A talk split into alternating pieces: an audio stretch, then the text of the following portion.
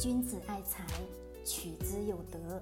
聆听财商智慧，拨动你的财富之路，让金融陷阱无处可藏。大家好，欢迎收听财德商学线上音频课。接下来有请贺老师的分享。好了，各位，我们今天呢来聊聊“我养你啊”这四个词语，非常的有意思。在最近的公众号，很多的一些文章也在写到关于“我养你”的这些。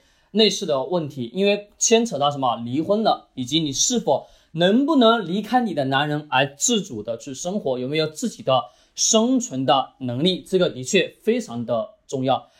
大家还记得前两年关于这个马伊琍演的一部电视剧非常的火，对吧？在上海所上演的那个原来是什么？双手是不沾柴米油盐，并且是一个什么？老公又是上市公司的老板。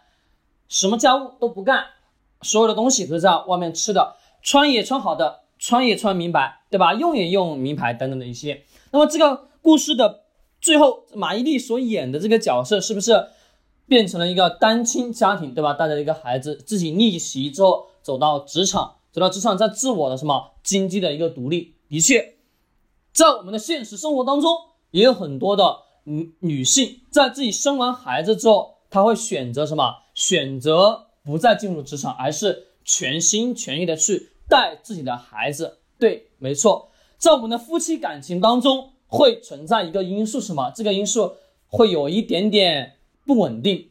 因为怎么讲呢？万事万物都没有百分百稳定的。你跟你的老公的关系，你跟你老婆的关系都不可能有百分百的稳定，可能会有各种各样的摩擦。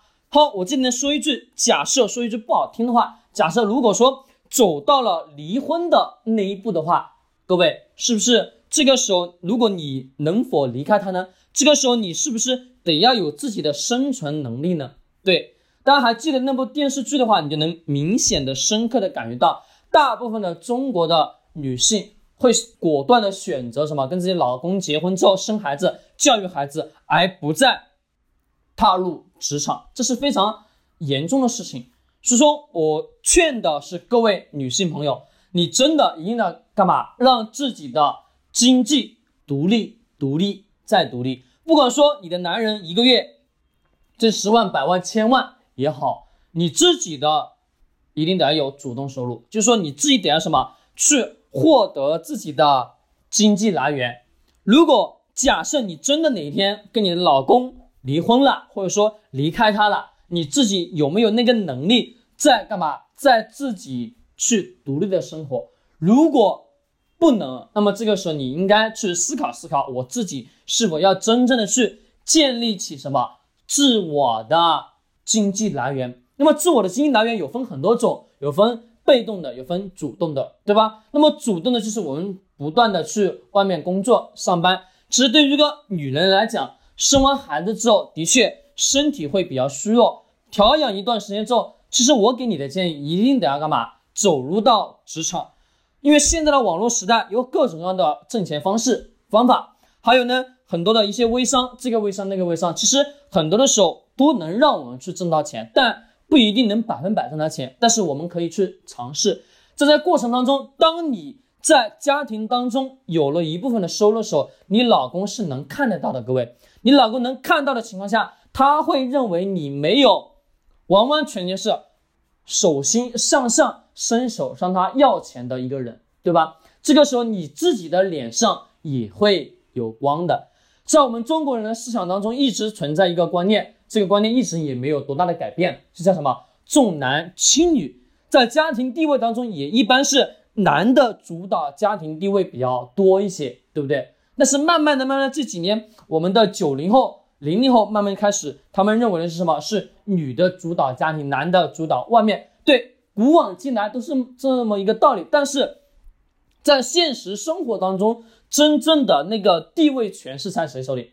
大部分都是在男的手里，对吗？对，男的具有较强的说话权。其实这个时候，我们应该要适当的稍微两方都得要平衡。我们。假设作为女性，你自己也得要干嘛？也得要去平衡一下你自己在家庭当中的地位，不能太弱，也不能太强。太强，你的老公会透不过气；如果你的老公太强，你就会透不过气。所以说，需要的什么？两方适当的平衡，阴阳调和才是最好的。那么，在你自主的主动收入的这个环节上，你一定得要去有，因为呢，像一系列关于什么离婚的案子当中，我们能明显的感觉到，很多的是因为自己没有了什么主动收入，也没有了去社会上再次工作的勇气，也没有去社会上再次工作的什么能力，因为。你想想，你生个孩子，抚养到四五岁，是不是这四五年社会的变化非常，非常的快？你那个时候学习的东西，到这个时候是不是已经发生了天翻地覆的变化？对，没错。那么这个时候你需要什么？结合自己本身干嘛？去得要有自己的主动收入，能不能说离开你的男人之后，你自己还能经济独立的去生活？其实我希望的是，所有的女性，你听到这个音频的时候，你能清楚的去认识到，你对于你自己在家庭当中的主导位置，你应该适当的去平衡，以及你是否真的哪一天假设离开了你的男人之后，能否自我独立的去生活，这非常重要，对，非常重要。那么对于我们每一个人来讲，每一个女性朋友来讲，你真的也是得要经济独立是为最好的。这个时候，你才能在家庭当中具有什么一定的话语权，对你的孩子也好，对你未来的发展也好，不光你自己也好，对于你的丈夫来说也很好，因为丈夫看着你什么有一定的收入了，他也会觉得什么很欣慰，因为他看到了你的成长，看到了你的突破。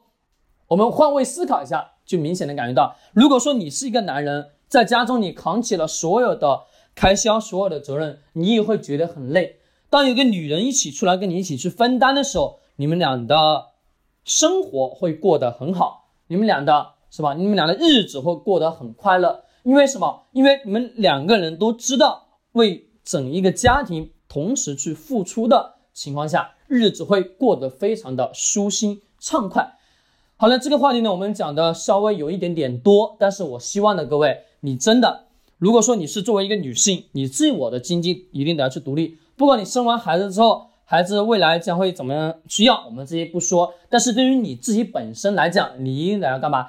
经济得要独立，因为双手向上，这个说实在的，时间久了也不好，对吗？我们人总有一个面子，对吧？总有一个容颜在吧？对，没错。其实也更多的是呢，保护你自我的什么？